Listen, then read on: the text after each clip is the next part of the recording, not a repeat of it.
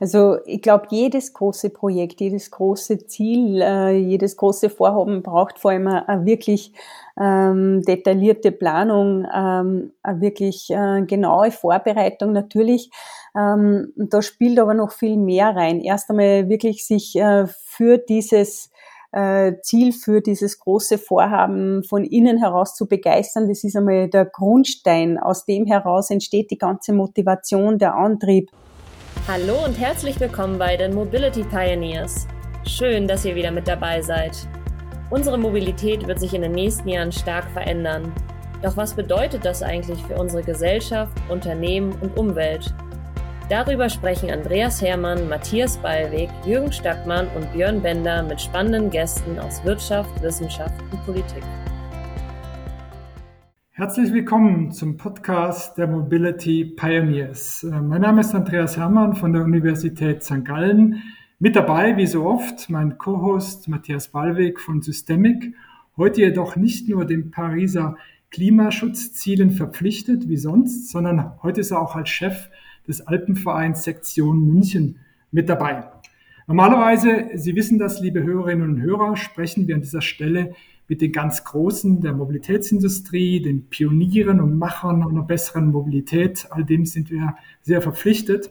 Heute wollen wir über den Tellerrand hinausschauen und einen ganz besonderen Gast begrüßen.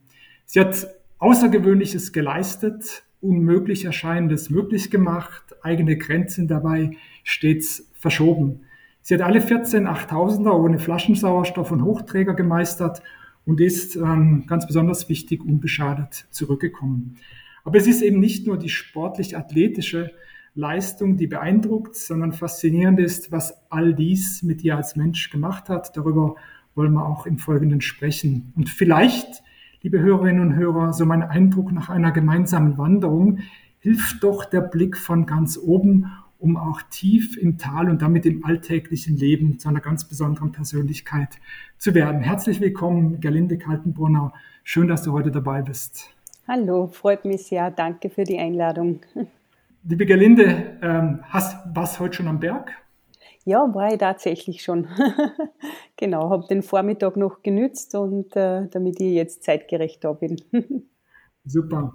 Ähm, du hast ja in deinem Leben schon auch viele Wandlungen sozusagen persönlich nachvollzogen. Unser Podcast geht auch um Wandel. Wir wollen Veränderung. Wir wollen die Welt ein Stück weit äh, besser machen. Du warst ähm, auf allen hohen Bergen dieser Welt.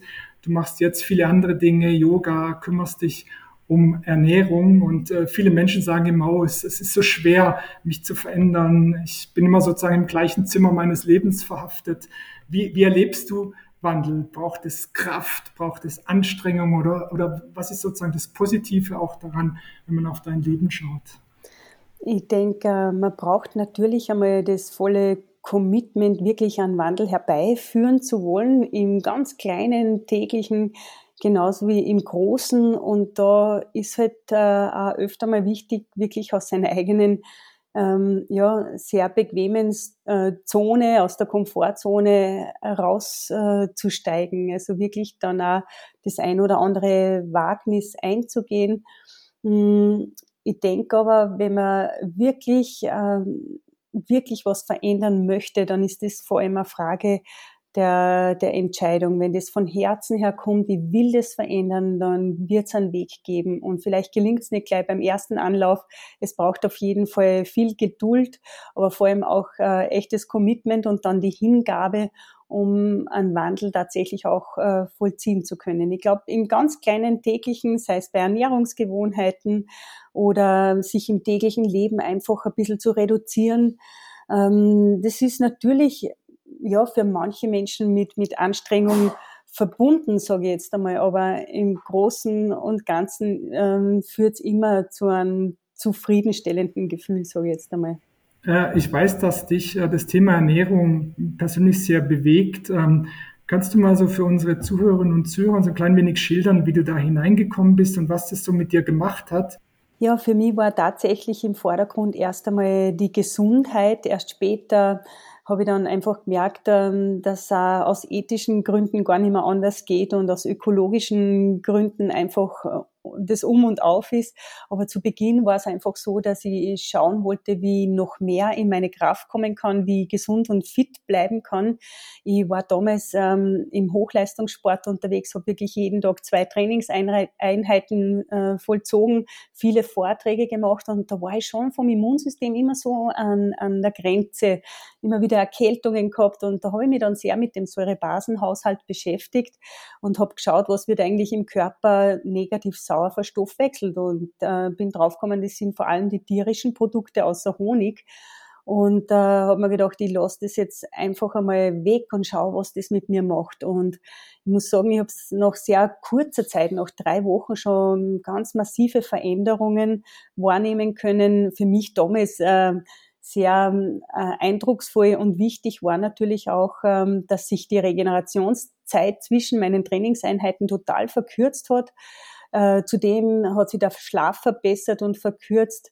Ähm, das Hautbild hat sich verändert und aber auch auf der mentalen Ebene habe ich gemerkt, ich bin jetzt noch viel fokussierter und konzentrierter, habe einen klareren Geist, habe keine Müdigkeitseinbrüche mehr nach dem Essen und ähm, haben wir gedacht, da bleibe ich dabei. Äh, natürlich gilt es da am Anfang, sich äh, ein bisschen intensiver mit allem auseinanderzusetzen, aber das ist auf jeden Fall die allerbeste Investition in äh, äh, wirkliche Gesundheit, Fitness und vor allem auch für den Planeten sicher sehr, sehr hilfreich. Mhm.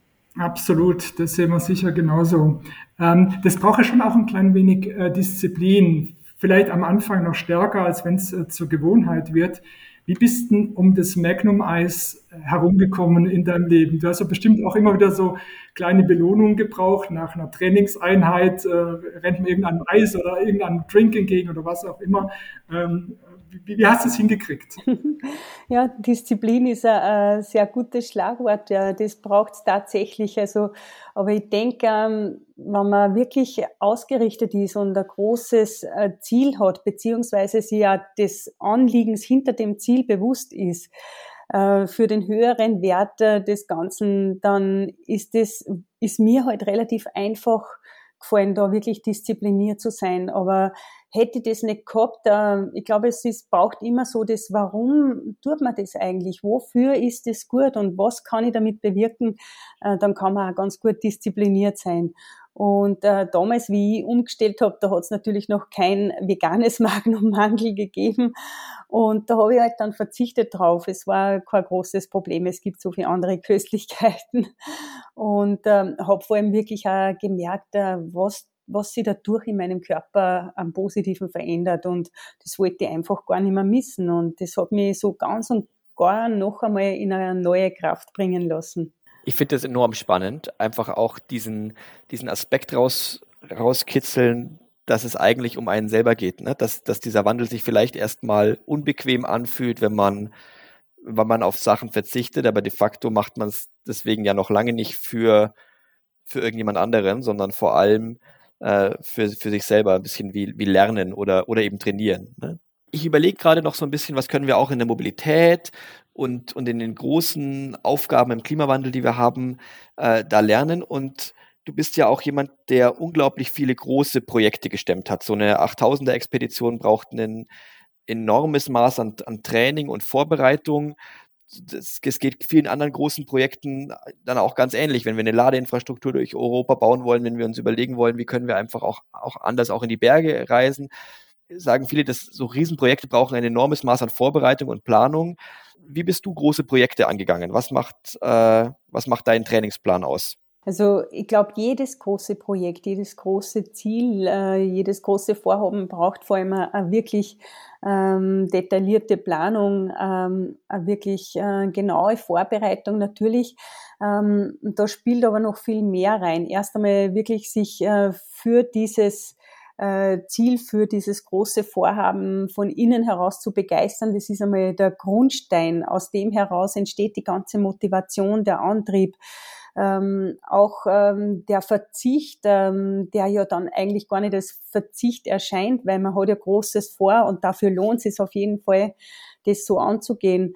Ähm, es braucht, ähm, habe ich halt einfach auch gemerkt, ähm, für mich die mentale Vorbereitung auch auf, ähm, auf Situationen, die vielleicht ähm, hoffnungslos erscheinen oder wo man wirklich einmal ja, in eine schier ausweglose Situation kommt. Das äh, kann am Berg sein, aber genauso bei jedem anderen großen Vorhaben steht man vielleicht manchmal mal an und sieht keinen Ausweg. Und da gilt es ähm, auch, ähm, ja, sich darauf einzustellen und ruhig und gelassen bleiben und, und ganz klar sich ausrichten, es wird einen anderen Weg geben. Da muss man vielleicht noch mal einen Schritt zurück machen. Hm, Im Vorfeld schon sicher die, die, die Selbstreflexion, ist es mir möglich, mit den mir vorhandenen Ressourcen mein gestecktes Ziel überhaupt zu erreichen? Das ist, glaube ich, ganz wichtig. Es braucht in jedem Fall, in allen Bereichen, denke ich mal sicher, das können Sie bestätigen, äh, kannst du bestätigen, ganz viel Geduld. Es braucht Willenskraft, es braucht Disziplin, ohne dem geht's einfach nicht. Ein, äh, ein gut funktionierendes Team immer, also ohne dem geht's natürlich auch nicht. Der respektvolle Umgang untereinander und äh, auf jeden Fall der unbedingt respektvolle Umgang mit der Natur, die achtsame Begegnung mit ihr. Und ähm, ja, in meinem Fall natürlich neben dem ganzen körperlichen Training ähm, auch ähm, ja das Vertrauen in die eigene Intuition ist sehr sehr wichtig, denke ich. Hm. Gab es eine Situation, wo du damit an die Grenzen gekommen bist, wo du gedacht hast, jetzt bin ich zwar gut vorbereitet äh, und habe ein tolles Team, äh, aber es langt trotzdem nicht? Auf jeden Fall, das kommt immer wieder vor. Wir haben alle das ein Stück weit in der Hand oder ein großes Stück weit und dennoch äh, gibt's äh, immer, ja, immer einen Faktor, den man nicht beeinflussen kann. In unserem Fall eben auch das Wetter. Ähm, Wenn es viel schneit, die Lawinengefahr, das haben wir nicht in der Hand. Und da gilt es halt dann einfach zu schauen, wie können wir das jetzt bestmöglich meistern. Und immer wieder bedeutet das auch, ähm, umzudrehen, einen Schritt zurück zu machen, abzuwarten, geduldig zu sein und dann erst wieder versuchen. Also da hat schon immer wieder Phasen gegeben, äh, wo man, wo es eben nicht weitergegangen ist. Und, und auch Rückschläge hat es gegeben, auf jeden Fall. Und, und auch da gilt es halt dann hinzuschauen und, und ja, und, und das ähm, anzunehmen, was geschehen ist, ist geschehen und dennoch äh, positiv nach vorne zu blicken. Es geht weiter und wie kann ich es nächstes Mal besser machen? Und ähm, ja, das ist natürlich auch immer wieder vorgekommen.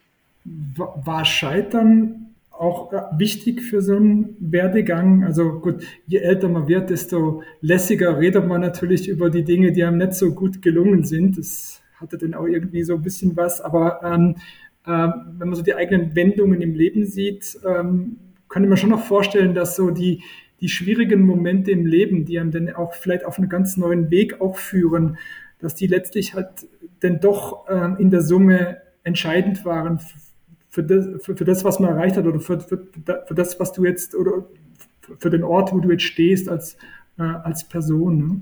Ich denke, ähm, das ist sogar ganz, ganz wichtig. Es ist immer die Frage, was versteht man genau unter Scheitern? Freilich, da gibt es eine genaue Definition, aber ich selber habe, ähm, für mich war Scheitern nicht, wenn ich den Gipfel nicht erreicht habe. Immer wenn ich gesund und gut mit meinen Kollegen zurückgekommen bin, dann war das für mich trotzdem eine erfolgreiche Expedition, weil das hat eben oberste Priorität und ähm, es war öfter so, dass ich gemeinsam mit Kollegen oder auch einmal alleine kurz vorm Ziel umgedreht habe, weil das Risiko einfach zu groß geworden ist. Und habe aber gewusst, ich habe die Möglichkeit, es wieder zu versuchen. Und aber dann so wirkliche äh, Rückschläge, das äh, war dann schon wichtig, mich mit dem auseinanderzusetzen. Das hat auch dazu geführt, äh, damals beim Lawinenabgang am Daulagiri, dass ich mich sehr intensiv mit, äh, mit, mit den Themen Leben und Vergänglichkeit ähm, auseinandergesetzt habe und, und wie gehe ich damit um und was bedeutet das. Und das hat mich letztendlich oder auch dann ähm, zu erspüren, war, ich, ich entwickle da jetzt richtig einen Kontrollzwang, äh, ob das Zelt richtig steht und auch da wieder äh, bewusst einen, einen Weg rauszufinden und mich der Angst, die dann damals da war, eben von einer Lawine wieder weggerissen zu werden, mich auch zu, zu stellen und das nicht beiseite zu drängen und äh, zu hoffen, dass das irgendwann mit den Jahren verblasst, sondern ich wollte da nochmal genau hinschauen und ganz eintauchen und das nochmal so richtig spüren, weil ich geglaubt habe, dass ich es nur so wirklich überwinden kann. Und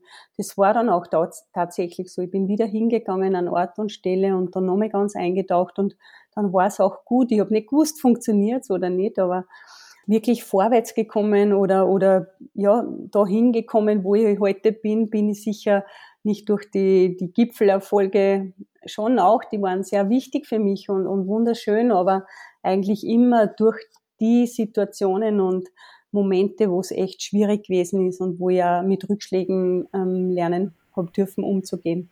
Kannst du also für die Hörerinnen und Hörer mal so kurz skizzieren, wie eigentlich so ein, ja, so, so, so ein harter Trainingstag eigentlich ausgesehen hat? Ist es dann so eine ähm, so eine bestimmte Strecke oder bestimmte Anzahl von Höhenmeter, die du in einer bestimmten Zeit absolvierst, um zu wissen, jetzt bin ich eigentlich 8000er tauglich. Hast du da so, was so irgendwie so, so Kriterien für dich erarbeiten können? Oder ist es mehr so, spürt man das irgendwann, wenn man, dass man sagt, jetzt, jetzt bin ich bereit dafür? Oder wie, wie, wie muss man sich das so vorstellen? Also äh, in der Regel ist es wahrscheinlich so, dass die meisten noch einen strikten Trainingsplan trainieren und den habe ich aber immer dankend abgelehnt. Ich habe da manchmal ähm, Angebote bekommen, weil ich wollte mich wirklich immer tatsächlich auf mein Gespür verlassen und es ist so, dass ich geschaut habe, dass ich vor allem im Ausdauer, im Kraftausdauerbereich ähm, gut unterwegs bin, also dass ich so eine richtig gute Zähigkeit bekomme. Also ich habe schon gleich einmal verstanden, es ist äh, viel wichtiger, so lange Strecken, schon viele Höhenmeter, aber ich habe auch nie auf die Zeit geschaut, sondern ich habe immer wirklich bin nach Gefühl unterwegs. Und ja, habe auch gemerkt, äh, wenn jetzt zu viel Muskelmasse aufbaue, dann ist das kontraproduktiv wieder in der Höhe. Das verbraucht zu viel Sauerstoff, äh, da tue ich mir schwerer beim Akklimatisieren. Das habe ich auch bei Kollegen öfter dann äh, beobachten können. Und so habe ich dann auch geschaut beim, beim Mountainbiken, beim Trainieren, dass ich äh, hohe Frequenz tritt und nicht einen zu hohen Gang. Also so Kleinigkeiten, auf die habe ich halt dann damals Wert gelegt und mh, mm, bin dann halt äh, oft auch mit dem Rad eben in die Arbeit geradelt, äh, 40 Kilometer Strecke am Abend wieder zurück und und habe halt geschaut, dass ich bestmöglich mein Training einbaue. Und wenn ich das Gefühl gehabt habe, heute brauche ich einen Ruhetag, dann habe ich mir den gegönnt. Und da habe ich auch immer so ein bisschen Sorge gehabt, wenn ich jetzt einen Trainingsplan hätte und da würde draufstehen Ruhetag und ich will aber trainieren oder umgekehrt eben, äh, dass ich dann vielleicht über meinen Körper drüber gehe, dass ich nicht mehr so richtig reinspüre. Und das wollte ich mir eigentlich nicht nehmen lassen. Und ich habe immer gedacht, solange es gut funktioniert, bleibe ich dabei. Und es waren halt schon immer so so zwei Einheiten am Tag. Also in der Früh eher äh, oft, wenn es dunkel war, noch am, am Ergometer eben. Und, und am Nachmittag im Winter entweder auf den Langlaufskiern oder eben am, im Idealfall äh, auch auf Skitour. Das tue ich besonders gern. Also wirklich lange Touren mit vielen Höhenmetern und, ähm, und habe aber geschaut, dass immer wieder ein bisschen Abwechslung drin ist, dass das nicht monoton wird, äh, um auch Verletzungen vorzubeugen. Ja, so bin ich eigentlich äh, durch die Jahre sehr gut äh, damit zurechtgekommen. Genau. Und ich habe auch gemerkt, dass Training ist das eine. Also das ist natürlich ganz wichtig, aber mindestens, ich sage jetzt einmal 50 Prozent macht auch das Mentale aus und eben die Ernährung, die Atmung.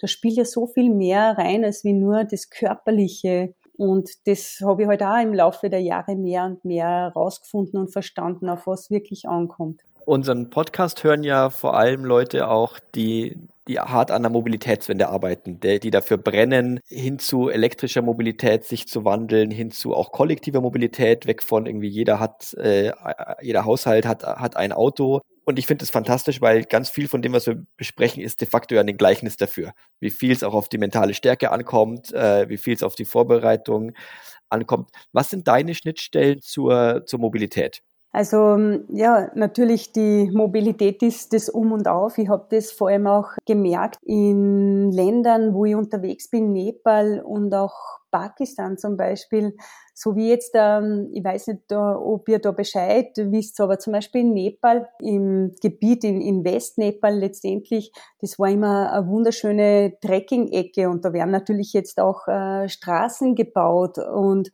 da sagen die, die Trecker, wow, wie schade, dass da jetzt Straßen gebaut werden, das war immer so eine schöne Strecke Und wenn du mit den Einheimischen sprichst, die sehnen sich das seit vielen, vielen Jahren, Jahrzehnten herbei, um endlich äh, schneller zu medizinischer Hilfe zu kommen, zum Beispiel, die sonst äh, fünf Tagesmärsche ja, in Kauf nehmen müssen, um überhaupt zur ersten Krankenstation zu kommen zum Beispiel. Oder eben ähm, einmal Verwandte besuchen, die sieben Tagesmärsche entfernt sind, die sehnen sie diese Erleichterung natürlich herbei und äh, da kann man eigentlich nur hoffen, dass da eben bald äh, mehr passiert, dass die mobiler werden, diese Menschen. Natürlich ähm, ist es ähm, schwierig, da gleich äh, nachhaltige Mobilität hinzubringen, weil da sind es wirklich immer noch zu Fuß unterwegs, die Leute, und die sind dann eben schon froh, wenn da mal zumindest auf einer wilden Straße ein Jeep fahren kann, der einen vorwärts bringt. Ja,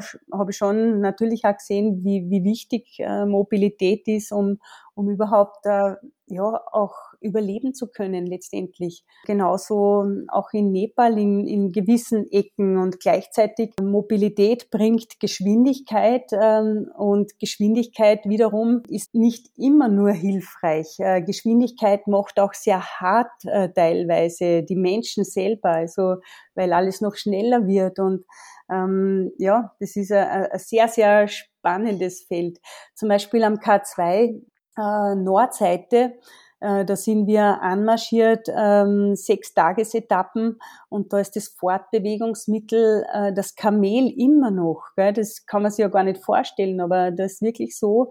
Die Einheimischen haben Kamele und mit den Kamelen werden eben die Lasten transportiert. Teilweise, wenn Flüsse durchqueren müssen, dann dürfen sie sich oben draufsetzen und ähm, ja, es ist natürlich äh, sehr spannend und die leben, muss ich sagen, also so wie wir das wahrnehmen und äh, das, was ausstrahlen, dennoch trotzdem ein sehr zufriedenes Leben. Und dann sieht man wieder in Bhutan zum Beispiel, die, die haben natürlich auch ein zufriedenes Leben geführt, bis eben der Fernseher gekommen ist und die plötzlich auch mitbekommen haben, was sonst in der Welt los ist. Und die wollen natürlich auch mehr Mobilität, um, um reisen zu können, um, um vielleicht äh, irgendwo anders äh, eine Arbeitsstätte aufsuchen zu können.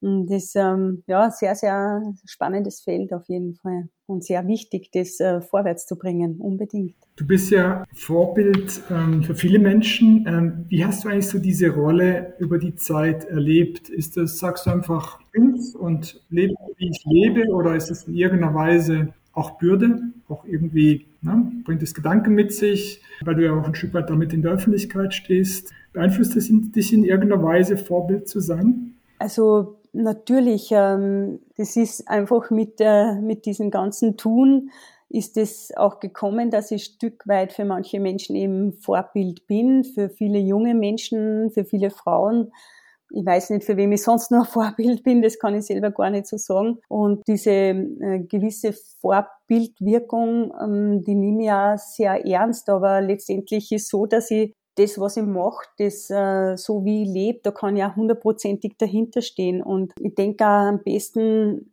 inspirieren, andere Menschen inspirieren kann man eh, indem man das wirklich lebt, äh, was man sagt und ohne da irgendwie äh, schulmeisterisch zu wirken oder oder missionarisch unterwegs zu sein. Also das möchte ich äh, eigentlich nicht. Aber ähm, das Schöne ist, dass viele Menschen eben dann auch fragen, wie ich das mache und wie ich lebe und wie ich das am besten gestalte. Und dann gebe ich das natürlich auch gerne weiter. Aber ich empfinde es nicht als Druck, sondern schon als, als eine schöne Aufgabe, auch ähm, da gewisse, ja, äh, vielleicht auch für manchen äh, Inspirationsquelle zu sein. Hm. Sind, sind die großen Berge noch Teil deiner Lebensplanung? Also die ganz großen Berge nicht mehr. Da war ich wirklich nach den 14 8000ern einfach nur sehr froh und dankbar, vor allem, dass das alles immer so gut äh, gelaufen ist, dass ich immer wieder gesund zurückgekommen bin. Und eben speziell nach dem Lawinenunfall haben wir echt gedacht, ja, ich glaube, äh, meine Zeit war eben noch nicht um und ich habe auf dieser Welt nur Aufgabe zu erfüllen. Und darum möchte ich da auch schauen, dass ich, dass ich wirklich da weiterhin mich ganz gut ausrichte und wenn es auch nur im Kleinen ist, aber ein Stück weit Gutes bewirken kann. Aber die Berge sind nach wie vor natürlich meine ganz große Passion. Also mein Herz schlagt eben für die Berge, bin sehr gern unterwegs und immer noch sehr gerne in Nepal, in Pakistan. Das ist fast so ein bisschen zweite Heimat geworden, möchte ich fast sagen. Matze, du hast die letzte Frage. Die Zeit läuft. Wir könnten natürlich noch ewig, ewig weitersprechen. Dann lass uns bei den Bergen bleiben. Wir, äh, über Mobilität reden wir nächstes Mal äh, wieder. Wenn du äh, genau den Leuten, für die du Vorbild äh, bist, den jungen, äh, auch gerade den jungen Bergsteigern, äh, einen, einen Tipp geben kannst, was, was können sie mitnehmen von dir? Was ich gerne mitgebe, ist, dass wirklich ähm, auf ihre innere Stimme hören, dass äh, wirklich einmal reinspüren, was möchte ich eigentlich wirklich und warum möchte ich das? Kommt es wirklich aus einer intrinsischen Motivation heraus, weil es mich einfach schlichtweg begeistert oder was steckt da dahinter? Und ich glaube, wenn wirklich eine, eine, tiefe Begeisterung da ist für das, was man tut, äh, eben beim Bergsteigen und bei allen anderen, dann gibt's einen Weg und ähm, da kann ich nur empfehlen, dranbleiben, nichts erzwingen wollen, sondern sie wirklich gut ausrichten und immer auch, ähm, ich jetzt, dennoch ähm, bescheiden zu bleiben und, und aufs Wesentliche besinnen. Ich glaube, das ist ganz, ganz wichtig, sage ich jetzt einmal. Und äh, ja, und immer achtsam sein. Liebe Gerlinde, Time runs. Es war eine riesige Freude für uns, mit dir heute sprechen zu dürfen, vor allem auch über den Mensch hinter der Athletin. Ja, und ähm, kann den Hörerinnen und Hörern nur sagen, es gibt ein wunderbares Buch äh, von dir und äh, das kann man lesen. Es ist, gibt viele schöne Einblicke in den Mensch Gelinde Kaltenbrunner, aber eben auch in die, in die Top-Athletin und Top-Alpinistin. Liebe Gelinde, es war schön, dass du dabei warst und vielen Dank für deine Zeit und weiterhin alles, alles Gute für alle deine Unternehmungen. Danke vielmals und ebenfalls alles, alles Gute. Dankeschön. Das war's schon wieder für heute. Die Mobility Pioneers sagen Danke fürs Zuhören. Wenn euch die Folge gefallen hat, lasst uns gerne Bewertung hier und abonniert den Podcast. Wir freuen uns auf jederzeit über Feedback und Anregungen. Ciao und bis dann!